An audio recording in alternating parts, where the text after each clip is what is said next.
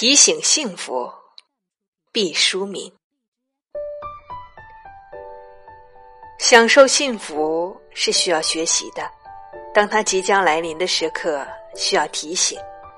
人可以自然而然的学会感官的享乐，却无法天生的掌握幸福的韵律。灵魂的快意同器官的舒适，像一对孪生兄弟，时而相傍相依，时而南辕北辙。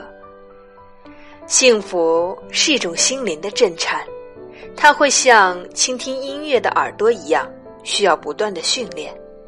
简而言之，幸福就是没有痛苦的时刻，它出现的频率并不像我们想象的那么少。人们常常只是在幸福的金马车已经驶过去很远时，才捡起地上的金钟毛，说：“原来我见过它。”人们喜爱回味幸福的标本，却忽略它披着露水、散发清香的时刻。那时候，我们往往步履匆匆，瞻前顾后，不知忙些什么。世上有预报台风的，有预报蝗灾的，有预报瘟疫的，有预报地震的，却没有人预报幸福。其实，幸福和世界万物一样。有它的征兆，幸福常常是朦胧的，很有节制的向我们喷洒甘霖。你不要总希望轰轰烈烈的幸福，它多半只悄悄的扑面而来。你也不要企图把水龙头拧得更大，那样它会很快的流失。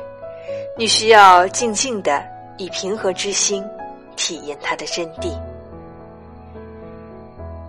幸福绝大多数是朴素的，它不会像信号弹似的在很高的天际闪烁红色的光芒。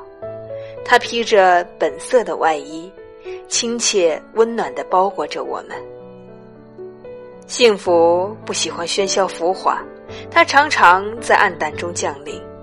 贫困中相濡以沫的一块糕饼，患难中心心相印的一个眼神。